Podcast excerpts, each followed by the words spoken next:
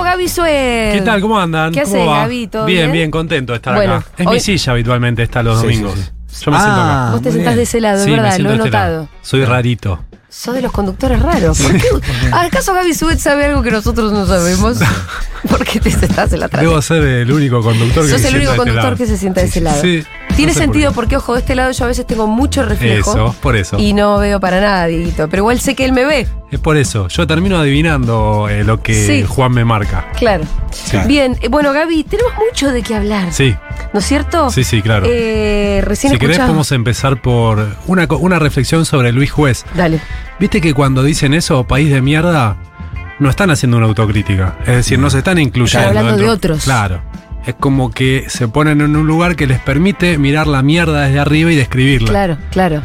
Eso es muy gorila por lo general, ¿no? Claro, como. Eh, cosa que en juez hay que ver el arco narrativo de Luis Juez cómo se fue de- degradando hacia algo que podría haber sido caricaturesco, payasesco, incluso antikirchnerista, pero tan Sí. gorila sí. como ser antipueblo es un trayecto que fue al que fue llegando Luis Juez, ¿no es Se lo cierto? fue comiendo el personaje un poco, ¿no? Sí, pero llama la atención cuando vos querés gobernar. Sí. Eh, claro, que él quiere gobernar Córdoba, que quizás hay un buen sector de la sociedad que piensa lo mismo que él. Yo de tengo acuerdo a alguna lo que han duda si, salido. si quiere gobernar Córdoba o quiere ir con Miguel Ángel Chorita a hacer teatro. No sé. Bueno, Actúa como si quisiera ir a Quizás las ser dos un cosas cómico. a la vez. Sí. Quizás se Sí, puede sí, las dos cosas a la vez. ¿Me vas a acordar a Oscar Martínez, el actor, Sí, que también está con ese discurso? del de- ciudadano ilustre. Pero eh, Bueno, él sí. mismo, fuera Pero de, viste de que la él ficción. hizo sí. muy bien el ciudadano ilustre Y le porque quedó, él es sí, eso. claro. Se le incorporó, sí. Sí. Sí, puede ser. Eh, Yo creo que reflejaba su esencia ese personaje. Pero bueno, él vive en España. Puede darse el lujo de decir Claro. país de mierda. Total, Claro, él claro. vive en otro lado. Ahora, Luis Juez que quiere gobernar una Sí. provincia. ¿Cómo va a decir eso? Es raro. Y hay que ver, es como decís vos, de repente hay tanta gente que se identifica más con pensar este país de mierda en Sí. el que yo vivo, pero no es exactamente el mío, Sí, y, y así es donde recogen votos, en sí, definitiva. totalmente. Eh, bueno, lo dijo Macri, la sociedad más fracasada. Claro, y hay Sí. un montón de gente que vota Macri. Sí, sí. Pensando es exactamente eso. Bueno, ¿por dónde empezamos, Gaby? Eh, me habías dicho, bueno, nos habíamos escrito un Sí. poco de hablar sobre todo el armado de Cristina, ¿no? Sí, pero podemos empezar también por la novedad de último Eso. momento. Que Quiero es decir que este- partamos de ahí. Claro.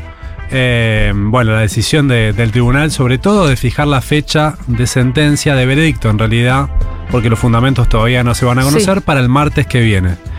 Son más o menos los tiempos que se manejan habitualmente, no es que lo están apurando. Eh, a mí me llama la atención que ese mismo día están también previstas palabras finales de uno de los acusados. Yo decía, ¿cómo? Palabras finales y el mismo día deciden, Sí. es decir, que no tiene mucha importancia No, las palabras finales. las palabras finales. No. Bueno, hablando con algunos abogados me decían, bueno, habitualmente es Claro, así, sí. eso está, es parte del código de procedimiento. Sí, es que no es el alegato, tiene menos Claro. peso procesal. Sí, sí, sí. Y por eso Cristina también le dio menos bola. 20 minutos. Aprovechó para hablarnos al resto. Sí. ¿No? Habló un poco de política, Claro. de Vidal, de Macri, pero lo que tenía que decir Cristina sobre la causa Sí, ya lo había sí. dicho. Y dijo, acá les dejo este, un documento, 20 mentiras de la causa, si quieren lo leen, si quieren no lo leen. No le dio entidad a, a este, a esta última instancia de defensa. Total. Y vos de ese discursito que subrayarías. Quizás si, si el, el fiscal hubiera contestado, sí hubiera tenido otra entidad estas últimas palabras. Pero como Bueno. el otro hizo silencio. No, no, es que ya no puede contestar. Son las últimas palabras de, de los eh, acusados. Ya Mm. no hay posibilidad de réplica acá. Claro, lo que dice el Pitu es que Bien. como Luciani decidió no contestar Claro, antes, decimos, en las antes contrarréplicas. y ya cerró la discusión. Claro, Claro. si no, Cristina hubiera usado estas últimas palabras para. Para responder. No lo sabemos, antes, pero podría haber Sí. sido. Sí, sí, puede ser. No, la verdad es que nada sorprende de, este, de esta última intervención de Cristina. Ya naturalizamos este, un lenguaje que está manejando Cristina, un nivel de acusaciones contra el tribunal que por eso no nos sorprende Mm. que diga que es un pelotón de fusilamiento. es ¿no? fuerte igual. Que es recontra fuerte. Sí. Ella ya había dicho que es un tribunal del lofer Mm. y la primera vez que lo dijo y se los dijo en la cara a los jueces, había tenido mucho impacto. Fue la vez que tiró el microfonito, que hizo como un mic drop. Claro. Cuando ustedes, terminó. A ustedes lo va a jugar, a mí, a Sí. ustedes lo va a jugar la Sí. historia, ustedes van a tener que dar explicaciones. Fue la primera no vez que dijo la condena ya está escrita. Claro. Y acá dijo pelotón de fusilamiento, ¡fua! potente, fuerte. Sí, después Pasó dijo como si nada. partido judicial que Sí. viene a reemplazar al partido militar. Sí, sí, cosas recontra fuertes, Duros. pero que como ya está dicho todo Mm. eso y en definitiva eh, ya no, no hace mella tampoco en los jueces. Y lo que hace mella en todo caso es la potencia electoral de Cristina. Ahí va. Y ahí me meto en qué puede pasar el martes, cuando den el veredicto. Y subrayo esto que decíamos antes. Por eso decíamos que las palabras finales de hoy no estaban enmarcadas No, tanto claro. adentro del juicio, Sí. sino más bien en esto que vos nos estás por explicar. Mm. Un discurso más. Sí, sí, sí, en, en lo que está construyendo Sí. Cristina de cara al año que viene. El martes van a dar el veredicto. Lo más probable, por cómo viene todo, por este, la, la información que circula, es que eh, la condenen a Cristina. Que la condenen, no se sabe todavía eh, el monto de la pena, porque hay dos delitos Sí. por, el que, por los que se, lo- se la acusan. Eh, uno es la asociación ilícita, el otro es fraude del Estado, que implica también la inhabilitación para ejercer cargos públicos de por vida. Algunos dicen que podrían condenarla por los dos delitos, otros dicen que dejarían afuera asociación ilícita, no cambia mucho la situación, pero lo, lo más probable es que la condenen. Ahora, si la condenan, tengan en cuenta que los fundamentos recién se van a conocer en marzo. Hasta marzo no se puede apelar, recién en marzo empieza el proceso de apelación que tiene como instancia de revisión la Cámara de Casación. Y recién después la Corte. No pidió el fiscal prisión preventiva, es decir, que no hay probabilidad de que Cristina vaya presa. Lo puede disponer el tribunal eh, motu propio, pero no se espera que lo haga. Igual es eh, vicepresidenta, ¿no? Deberían eh, sacarle los fueros, pero bueno, digo, para este, comentarles cómo es el escenario. No hay probabilidad, entonces no hay posibilidad de que ella quede detenida, ni siquiera si la condena. Y la revisión de esta sentencia la va a hacer casación ¿cuándo? Después del proceso electoral. Claro. O sea, no va a estar impedida de ser candidata tampoco. No, no, no, la Corte ya ha dicho que si no hay sentencia firme puede ser Ahora, candidato. Gaby, y esto lo hablamos la última vez que vos viniste. Supongamos que Cristina va como candidata a presidenta. Sí. Estamos pegando unos saltos importantes, sí, ¿no? sí. Pero bueno, Ah, está en la cabeza de todo el mundo. que. Pero, pero es posible, tampoco Sí, es- sí, claro. Supongamos a Cristina candidata a presidenta, supongamos que pierde. Sí. Ella no, que- no queda sin un solo fuero. Mm. Nada. Y además con el poder político que te queda después de una derrota. Que estás, bueno. Bueno, en ese escenario habrá que ver quién es el candidato que ganó, qué intenciones tiene ese candidato, qué le pide ese candidato a la justicia, ese presidente, ese nuevo presidente. No es lo mismo si es Macri que si es Larreta. Yo creo que todos la quieren ver presa, pero es verdad que no es lo. Macri por ahí lo haría más. Sí, el eh, análisis va a ser el costo en ese momento. Sí. ¿Cuál es el costo de meter la presa a Cristina? Y hay que ver cuánto, qué porcentaje saca Cristina en ese escenario. Sí. No es lo mismo una derrota catastrófica con un 30% de los votos que, Que un este, palo palo. saca 40, si Mm. va a balotage. Así que mm, habrá que ver, se abre ahí otro escenario. Pero me parece que en definitiva lo que podemos decir es que, dado que ya eh, está sabido, es sabido que la van a condenar, va a depender entonces la revisión de esa condena de casación y que casación no va a hacer nada el año que viene. Sí. O sea que eh, fácticamente no va a cambiar nada. ¿Y nada por qué estás tan seguro candidata. que Casación no va a hacer nada el año que viene? Bueno, no, esto ¿Por es. tiempos este, una- procesales, es un- por- Sí, por tiempos procesales, porque sería Sí. súper apresurado Mm. que decían algo de abril a agosto. Viste que el Lofer no es muy apegado ¿viste? No, no. A, a las, a las reglas en general. Es un análisis que hago, pero Sí. es un análisis eh, que tiene que ver con que en general los jueces, cuando falta tan poco para un proceso, distinto a lo de Mm. Lula, que lo este, proscribieron un tiempo antes, ya, Ya no se en definitiva ven para qué lado va el viento. Y ahí no, no, no van a saber. ¿Cuáles son los jueces de la casación? Están Borinsky y Hornos en esa cámara. ¿Estos son los que jugaban tenis o fútbol? Padel. Lo excelente es que haya una respuesta que corrija, pero Con que el el pitu. sentido sea el mismo. Al unísono. que era, eran muchachos, yo porque Claro. los quiero llevar a este lugar. Eh, los jueces que tienen que revisar la sentencia de Cristina son jueces que jugaban al pádel con Macri. Sí. Pero todo normal para este país. No hay, no hay Todo nada que normal. En objetar. la residencia de Olivos. Sí. En Olivos. Pero no Ahora, hablaban, cuando no hablaban de las causas. Claro, pero no, claro. Ahora cuando, cuando no. inventaron que Rafeca era el que lo había visitado Cristina, No, No, eh, Casanelo. Casanelo. que no lo había sido, se enteró todo el mundo, lo Claro. juzgaron, lo crucificaron un poco Claro. más. La guillotina Ahora, para. Yo también, eh, un, un pequeño paréntesis. Qué, qué bárbaro ese, ese registro de ingresos a Olivos, ¿no?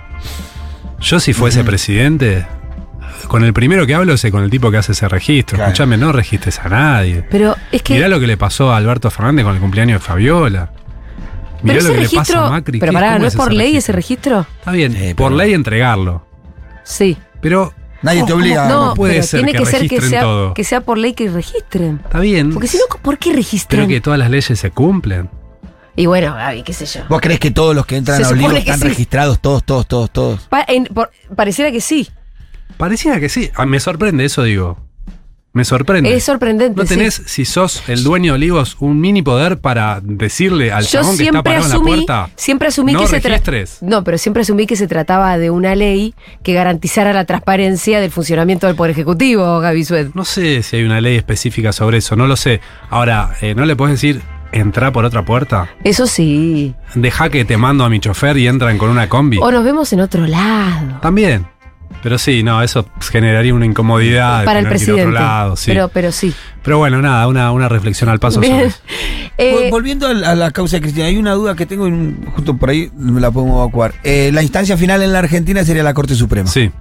Hay una instancia internacional. Bueno, pero que no tiene ninguna incidencia Ah. sobre el resultado penal acá en la Argentina. sobre Ah, la, eso te la ejecución de la pena. Claro. Sí, sí, Perfecto. sí. Sí, no, no, ya está. Si la Corte dice culpable o si te rechazan los recursos, debería, si no tienen eh, fueros, nada, presa. quedar detenida, que puede ser en su casa porque... Sí, hay una cosa más de 70 con, con los tribunales internacionales, es muy feo lo que voy a decir, que a veces son más bien testimoniales. Y sí. O sea, im- importan sobre todo a los fines de demostrar algo, pero después en los hechos, la verdad que los países siguen haciendo lo que, por lo general, este, lo que sus normas les Sí. dictan que hagan. Sí. Gaby, ¿qué está armando Cristina? Bueno, ahí este, tiene una cosa que ver con la otra, ¿no? Decíamos, eh, el futuro de Cristina, su libertad en definitiva, depende del proceso electoral. Y en el proceso electoral, lo que está haciendo el kirchnerismo, este, bajo su ala, este, con, con su- con sus instrucciones, es construir en torno de su liderazgo. ¿Para qué? Bueno, todavía no, no, no tienen decidido para qué. Pero es algo bastante parecido a lo, a lo del 2019. Si lo miramos. Ajá. A lo del 2018-2019. Sí. Cristina construyendo, poniéndose en el centro de, de ese armado político, tratando de unificar a todo el peronismo. Y después cuando faltaba poco y ya tenía bastante peronismo detrás de ella, fue con la candidatura de Alberto, se sumaron algunos gobernadores que estaban Se dudando. suma Massa. Se sumó a Massa. Eh, ese fue el proceso. Casi perdió el tren más, yo me acuerdo. Sí. Sí, eso es difícil. Sí, sí, sí. cuando, el- cuando el Pero tren me empezó parece- a carretear, dijo, bueno, me subo parece ahora. a mí, o en realidad, Massa entra más por la puerta de Alberto que por la de Cristina. Máximo negó que fuera así. Ah, ok. No, a mí me parece que igual Massa. Él tenía, había, venía teniendo Venía mucho con contacto con. Guado y con Máximo. Pero no, te, no tenés la sensación, yo me acuerdo que como que los votos de Massa vinieron antes que Massa. Sí, sí, sí. yo creo que en no un momento. Ah, sí, sí, sí. Yo creo que en un momento Massa no le queda otra que venir porque ya había venido su Claro, electorado casi. Él estaba en ese armado todavía de intermedio con Con Urtubey, Labaña. con Sí, Labaña, uy, con. Pichetto. Ese tinglado. La baña con sus, con sus pantuflas y media y ahí la, Claro. la hundió toda. Se fue Pichetto como vice de Macri. eh, se fue Massa con el frente de todos y quedaron Urtubey y Labaña haciendo esa, esa, esa fórmula. Que de todas formas tiene, tiene algo, tenemos algo para comentar de ellos también. Porque hay un escenario en el que ellos podrían ser invitados a eh, ser parte de una paso del peronismo. ¿Ellos? Urtubey. Ellos digo Urtubey y el- y Labaña. La- Sí. Que son los que quedaron afuera en el 19. Eh. Marcos está adentro. Marcos sí está dentro. El Igual hijo. estoy dando un paso para adelante, Sí. prefiero retroceder para, para ir ordenadamente contándoles qué está armando Cristina. Dale. Les decía, eh, está armando algo parecido a lo del 2019. Le falta todavía que los gordos de la CGT. Daer, eh, Cavalieri, Sí, porque el movimiento Evita, las organizaciones tuvieron un encuentro en estos días. el movimiento Evita ya está bastante cerca. Se juntó sí, Percy con, con Cristina, una delegación en realidad de la Evita. Eh, sindicalmente también tiene más de lo que tenía en el, do- en el 2019 antes de que tuviera Alberto, porque es importante que Abel Furlan haya ganado en la UOM. Sí. La UOM, que es un sindicato súper pesado, eh, súper influyente, bueno, ahora tiene a un dirigente a la cabeza que es cercano a Cristina. También eh, el ESMATA está cerca de Cristina con Piñanelli. Que Moyano. otro- los mecánicos, sí. Moyano, Pablo Moyano. Pablo. Ahí hubo medio este que va y viene, pero tampoco está en la vereda de enfrente. Entonces, el armado que tiene ahora, con varios gobernadores también apoyando, incluso es mejor que el que tenía Cristina en el 19 antes de que Alberto fuera candidato. ¿Cuáles son los, perdón, capaz que sabes los gobernadores? Hoy tiene Capitanich está ahí. Capitanich seguro, Sí, seguro. este, Insfran seguro, eh, Zamora seguro. Muchos gobernadores que están este, Alicia a- seguro, claro. Alicia seguro, a apoyar a Cristina, Kicillof. pero que también están viendo cómo, cómo se va configurando el escenario. Y hay en realidad dos posibilidades, dos grandes posibilidades. En- digo, está construyendo Cristina un liderazgo y un proceso electoral en la que ella sea la, la gran decisora. Y hay dos posibilidades o dos escenarios que se pueden resumir de esta forma. El candidato puede ser Massa o la candidata puede ser Cristina. ¿Para vos se resuelve entre esos dos? Para mí sí. Ajá. Ahora, con, mucho, con muchas salvedades ¿no? que hay que hacer. ¿Cuál sería un escenario de Massa? Y bueno, si a Massa le va bien, Claro. ¿qué quiere decir que a Massa le, a Massa le vaya bien? Que baje la inflación. Que baje la inflación a la mitad o al Mm. 60, como dice, el 100 al 60. Y que recuperen algo el poder adquisitivo de los salarios.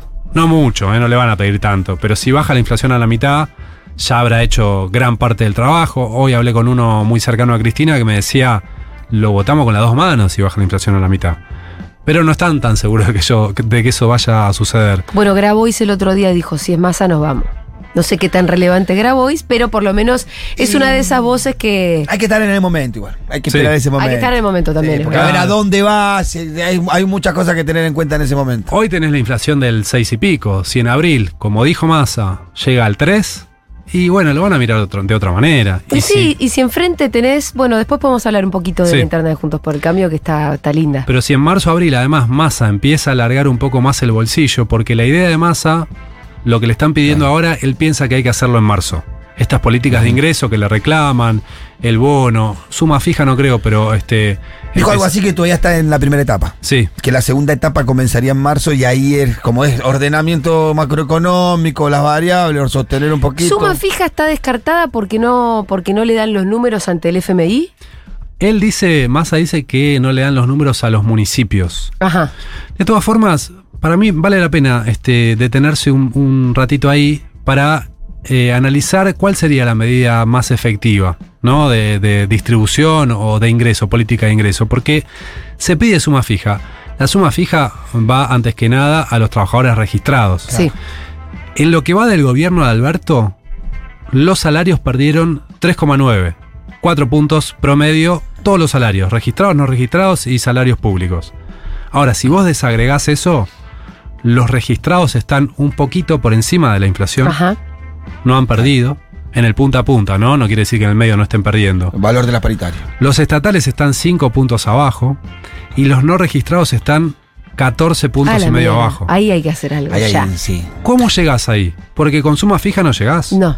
Con bono tampoco llegás. ¿Con qué llegás? Llegás con salario mínimo.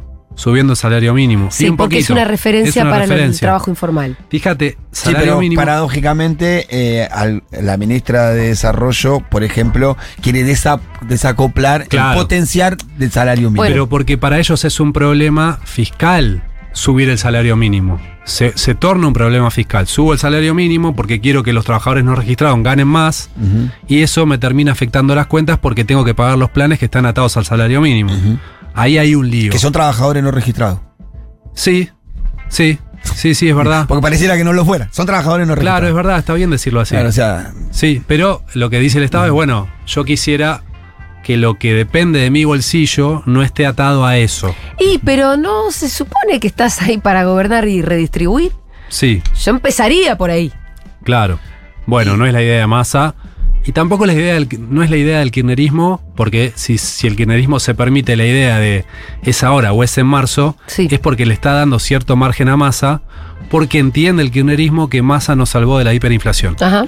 Que es algo que en la dirigencia política se habla, se, se, se- se- se comenta eso. Ahora, yo no sé si en el electorado, en la sociedad, No está claro. Es que Gaby. está instalado eso. No, nunca vos podés capitalizar lo que no pasó. claro, Claro. es imposible.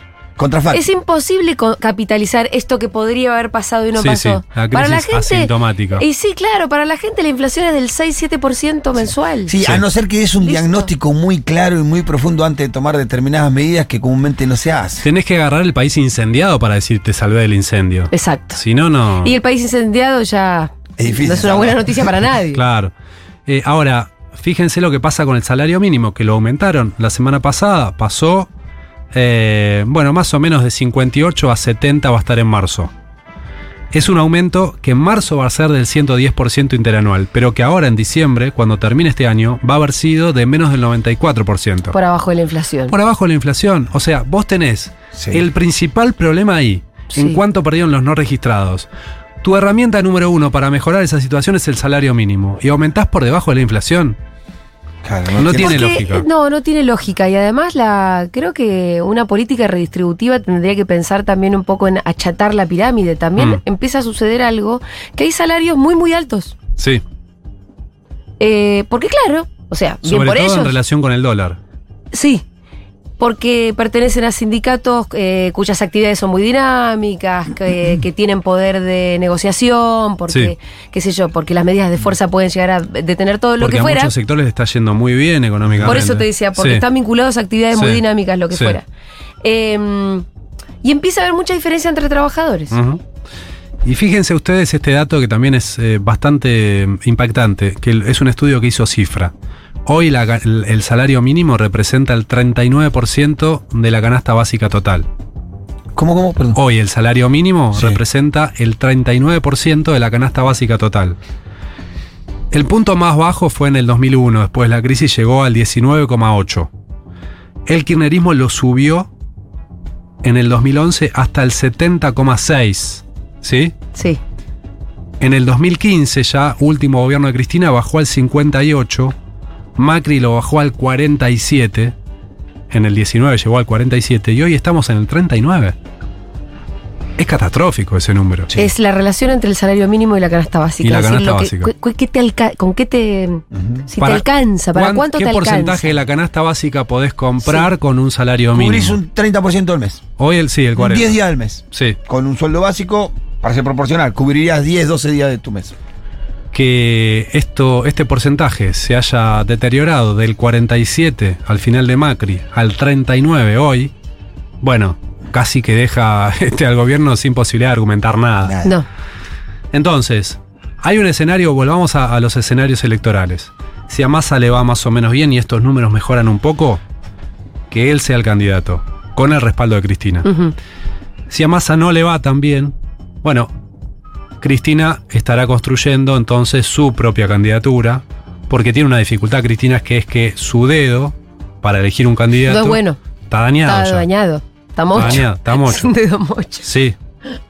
Ella se queja igual cuando se le, se le achaca la elección, Sí, ¿no? Porque dice que, en ese, que, las, que las decisiones políticas se analizan en su contexto. Y además que el primer objetivo era ganar y eso se Es logró. que no estamos analizando si eligió bien o mal en el 2019, sino si mantiene su capacidad de elegir dado lo que fue el funcionamiento interno del gobierno del Frente de Todo. Es eso, es que se deslegitimó el dedo. Claro. No en el 19. En estos cuatro años o tres años y pico, ahí se deslegitima el Sí. dedo. Entonces, ahí ella ya le queda menos margen. Un dedo deslegitimado. Sí. Eh, otra, Es una buena. otra mala para Cristina. A ver. Un dato les digo, eh, no, un paréntesis, se mudó Cristina. Y me imagino. Era razonable, ¿no? Sí. ¿Qué sé yo? Me parece que era necesario. Aparte Vieron que hoy en, el- en las últimas palabras dijo que Vidal era su vecina. Sí. Bueno, ya no son vecinos. Ya no, había Se mudó sido. más cerca de Florencia. Ah, Ah, San muy Telmo. bien. Sí, San Telmo, San Cristóbal, ¿no? Por ahí. Sí. Ah, linda zona. Sí, linda zona. La vamos a cuidar mejor. Va a estar más, la van a cuidar más. Está bien. Y no va a estar rodeada de gente tan espantosa. No hay tanto gorila. Que la quieren eh, matar. Claro. Hay menos Ella- gorila por eso. y había una señora arriba que vivía en el piso de arriba que le quería matar. Claro. Bueno, ¿quién no ha tenido un mal vecino, no? Eh, Todos tenemos ahí. qué heavy, ¿no? Sabes que mm, ayer hablaba con eh, una compañera de la cámpora eh, que me contaba que ella había estado los días los días previos al atentado Sí. donde había gente que iba todos los días a la esquina de lo de Cristina a cantarle cosas y demás, ya conocen la historia, Día de las Vallas, Día del Escenario, eh, Que ese día la quisieron matar. Claro. Que ese día la quisieron matar y mi esta piba con la que yo hablaba me decía que la sensación de inseguridad que le dio a ella ese día con esa Mm. tarima de mierda, Mm. con esa cantidad de gente ahí, justo Claro. abajo de todos esos edificios, Claro. de gente que la detestaba, fue muy fuerte y que ella fue a hablar con los responsables de Mm, la organización, sí. no, de la organización La Cámpora, Sí. a decir, acá hay algo que está mal loco. Yo sentí que hoy la podían matar. Esto lo debe haber sentido tal vez mucha más gente.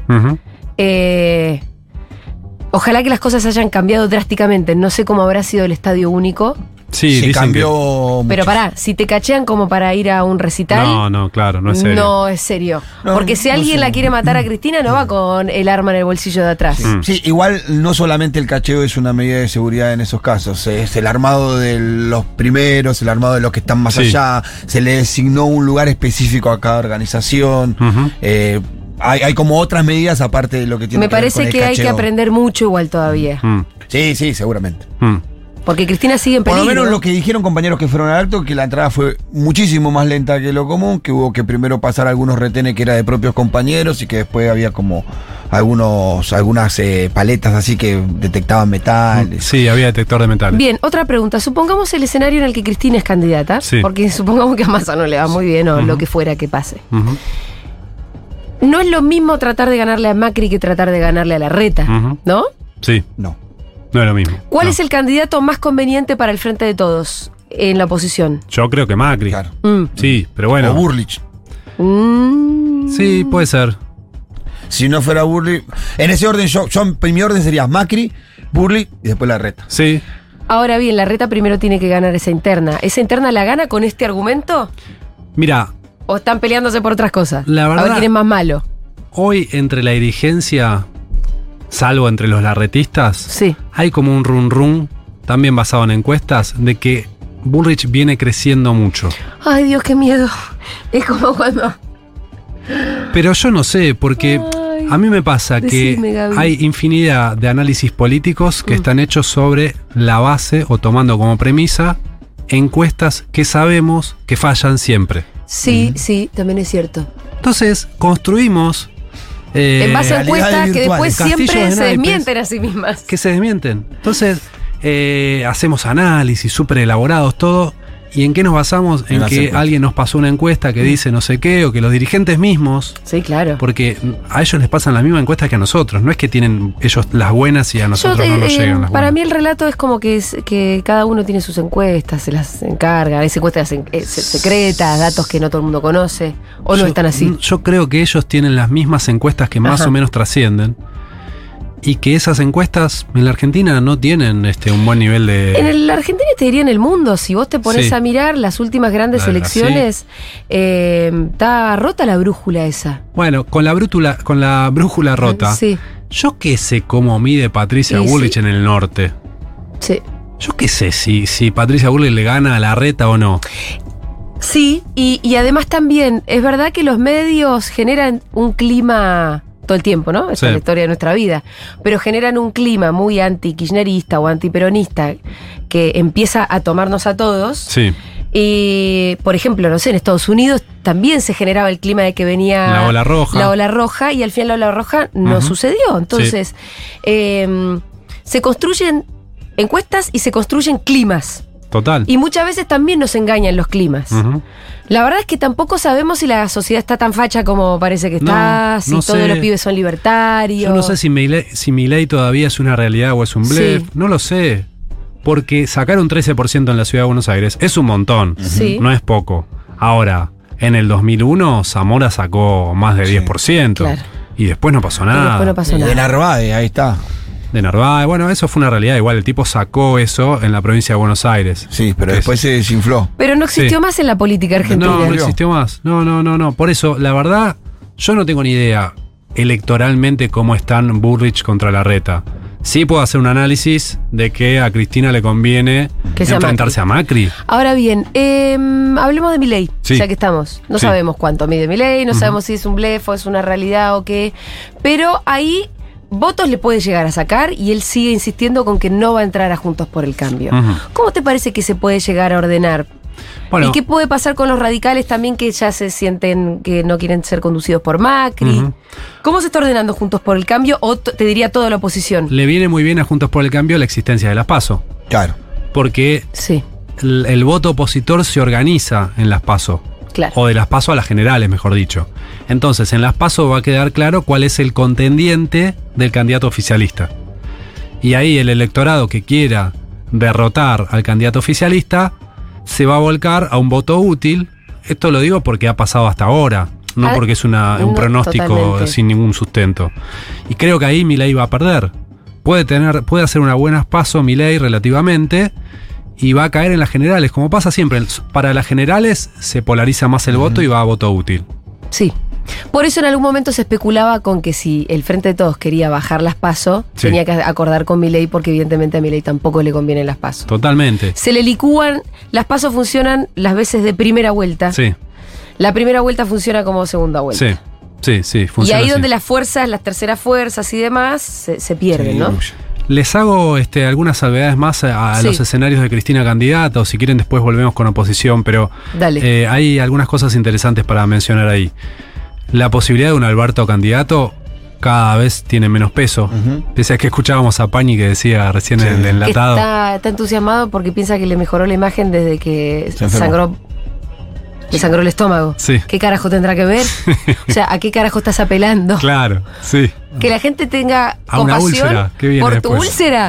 Es, no, no. Si esto es así, realmente al que se le rompió la brújula grosso es Alberto. Y bueno, pero, Pero, ¿sabes viene a inaugurar un tinglado en natación. El qué sé otro día yo me crucé un poquito con, Al- con Aníbal Fernández de Sí. C5N. Aníbal, para mí, incomprensiblemente, está muy cerca de Alberto Sí. y defiende mucho la candidatura de Alberto. Según él, con el argumento casi institucional, es como si es el presidente, tiene que ser candidato. Bueno, está bien, pero eso la verdad que es relativo. Sí, ¿Vos qué pensás que... mm, yo creo que los que ¿Qué va a pasar tanto. con Alberto? Fíjate que quién. Ni siquiera Rossi, que hasta hace un tiempo Sí. decía lo mismo que Aníbal, ahora lo está diciendo. no, el albertismo... Ni no si- hay albertismo. Ni ¿no? siquiera el movimiento Evita, que era el movimiento más cercano a Alberto, hoy lo está diciendo. Ni siquiera la CGT lo está diciendo. Los gobernadores tampoco lo están diciendo. Bueno, Aníbal quedó ahí porque Alberto le da un lugar de poder que no sé si podría tenerlo con otro presidente. Se le están yendo ministros. Sí, pero es Eh, una- eh, se acaba de ir el ministro de Trabajo.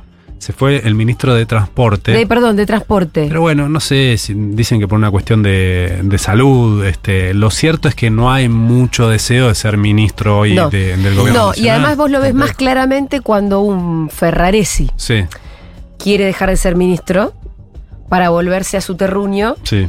y asegurárselo, Claro. viendo que, digamos, ahí en Alberto no había una yo. conducción. Ah, Y Zabaleta que lo hizo pre, que ya lo hizo. Zabaleta lo mismo. Lo están arrinconando a Alberto para que no sea candidato. Sí. Es decir, En primero marzo sería el jefe de gabinete también a Tucumán.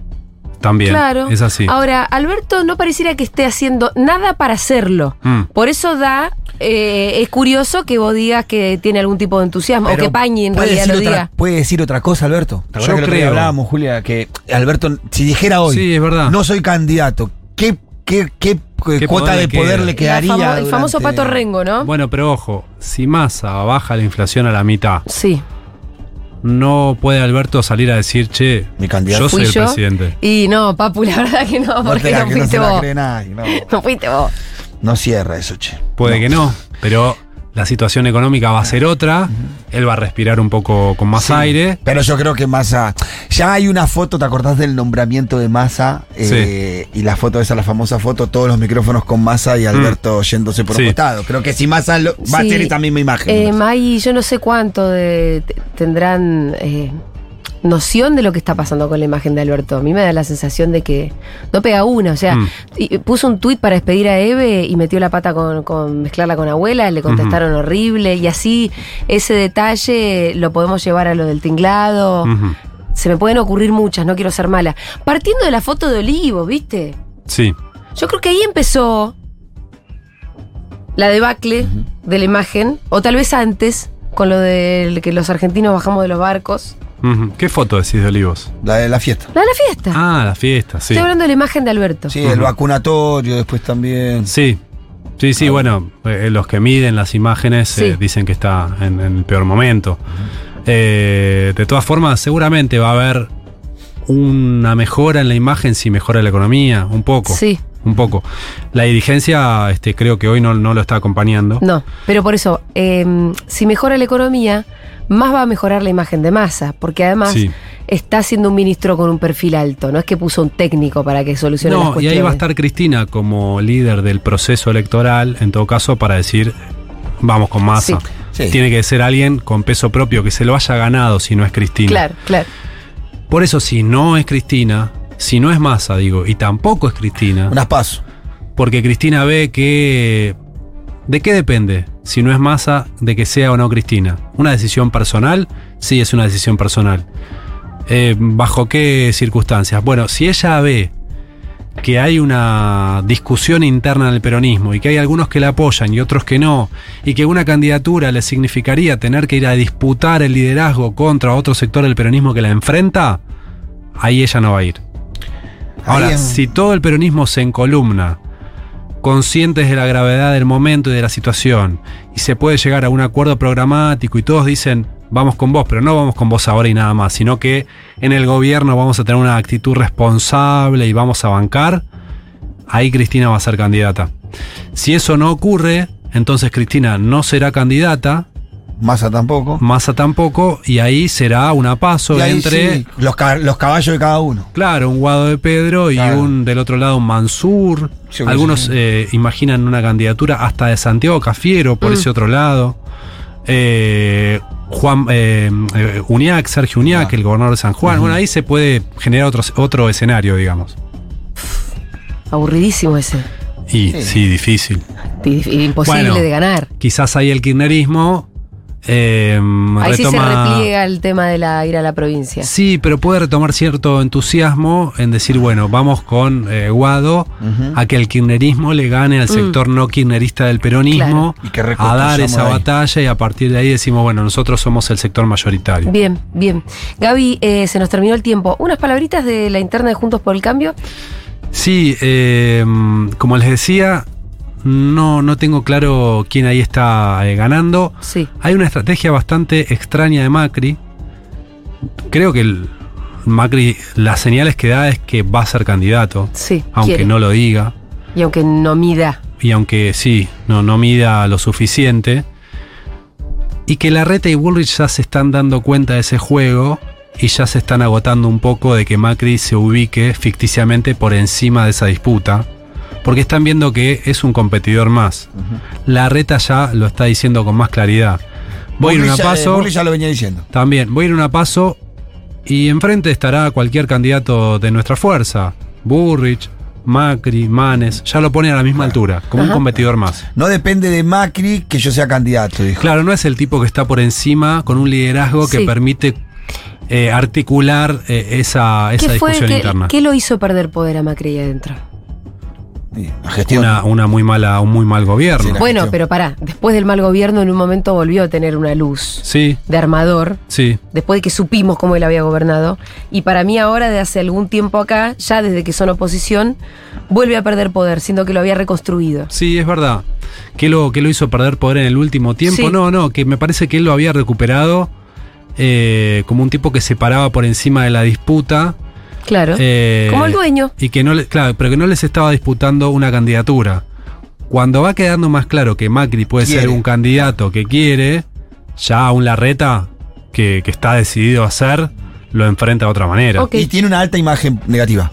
Sí, sí, dentro, de su- dentro del propio electorado de, de- de Juntos por el Cambio tiene Sí. una Eso alta salió el otro día negativa. en la encuestita de C5N, ¿lo viste? No, pero mm, Eh, nada, el, el- una- el movilero, que es Mm. Hernán, eh, fue a preguntarle a electores de Juntos por el Cambio a quién elegían, entonces Sí. con figuritas del Mundial, Sí, estaban todos, y nadie de una muestra de 20 personas eligió a Macri. mira. Nadie. Dentro de electores de Juntos por el Cambio. Es la primera vez que vengo y no me mencionan ¿Qué? a Iván Jagroski. Porque ya está, Es por ya fue. motivo. No, Ah, no. ya- Yo Ya no quería- va, era la primera vez. ya Yo no quería dejar de nombrarlo. No, no, no, para que nadie se asuste Ni lo extrañamos, ni lo extrañamos. hoy no sé qué cosa mejor tuvo que hacer y sabemos que contamos con Gaby Suet. Gaby, muchas gracias. Por favor, es a ustedes. siempre un placer cuando Para nos toca también. hablar con vos también.